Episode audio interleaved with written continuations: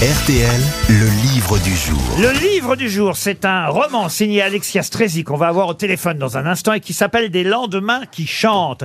C'est publié euh, chez Flammarion et dans ce roman, il est question d'un ténor qui va avoir un, succès euh, énorme au point même de voler la vedette, en tout cas dès le début euh, du roman, à, celui qui normalement est le chanteur de Rigoletto. Lui, il a un second rôle, mais c'est lui qu'on va remarquer. Je sais pas si vous l'avez lu ce livre, chère Roselyne. Oui, je l'ai lu. On va parler avec Alexia Strezi euh, dans un instant, mais euh, dès le départ, on est embarqué, évidemment, dans cet univers et dans ce monde de l'opéra. Je m'adresse à vous parce que je sais que vous aimez ça, euh, euh, Roselyne. Oui, c'est elle qui l'a Mais ma inventé. première question, c'est assez amusant parce que la première question, au fond, euh, c'est une question à laquelle vous avez répondu euh, tout à l'heure sans que je pose la question adéquate. De quoi est tiré Rigoletto? De quoi est tiré Et c'est Rigoletto? de- Du roi s'amuse de Le roi Victor s'amuse. Hugo. Eh ben voilà, bonne réponse Eh oui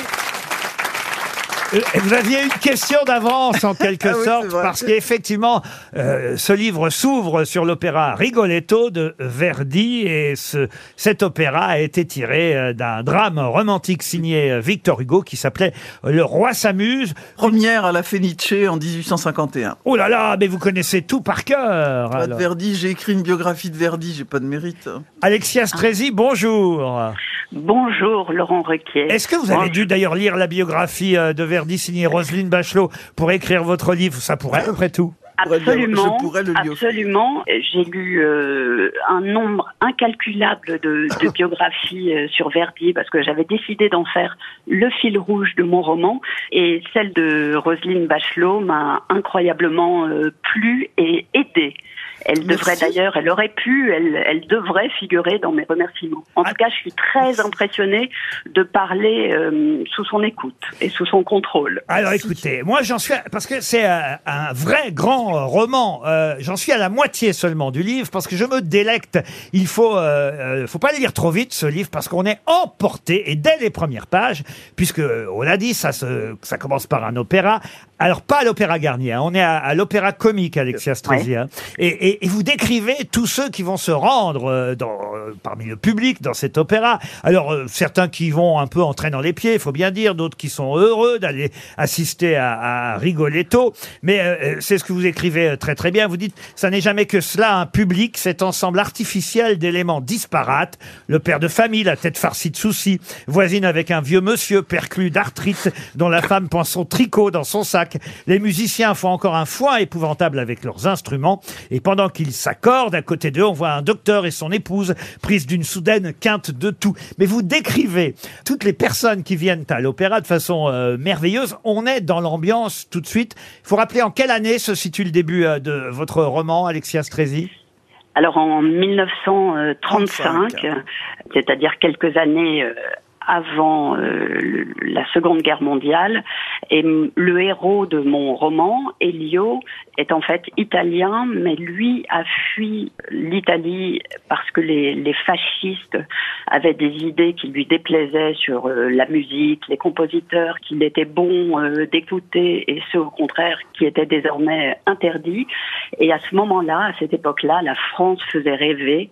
Et donc lui va s'exiler, va venir en France, prendre des cours auprès d'une professeure de rôle et effectivement émerveiller ce public qui n'est pas forcément là pour de bonnes raisons, parce que euh, l'opéra est aussi un lieu très chic, très snob. Oui, on y va pour, là, pour, être, pour voilà. se montrer à l'époque, hein, surtout Absolument, aussi. Eh oui. absolument, pour être vu euh, beaucoup plus que pour écouter.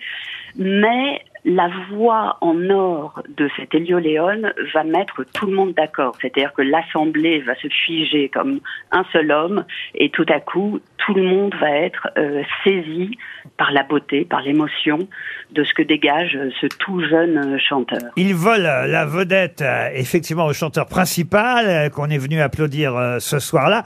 Et vous dites, et là j'aimerais me tourner vers Roselyne Bachelot pour vérifier si c'est vrai. Vous dites que Verdi, quand il a composé ses opéras, n'a vraiment pas pensé au chanteur et il n'aura pas facilité la tâche. C'est difficile à chanter, Verdi? Il y a des rôles plus ou moins difficiles, mais il pouvait réécrire quelquefois euh, une partition pour un chanteur. D'ailleurs, on dit par exemple que dans Le Trouvert, euh, les chanteurs font un contrut qui n'est pas dans la partition euh, du fameux Dico alla Pira. Donc, il n'était pas si maniaque que ça sur ses partitions, Verdi. En tout cas, votre Elio Léon, effectivement, il va connaître la popularité euh, ce soir-là. On va le remarquer grâce, vous l'avez dit, à cette. Alors d'abord, je connaissais pas ce terme d'ailleurs. Cette femme qui s'appelle Mme Renou, hein, c'est ça qui va s'occuper de lui, qui va le prendre en main. Elle est, comment vous dites exactement le terme?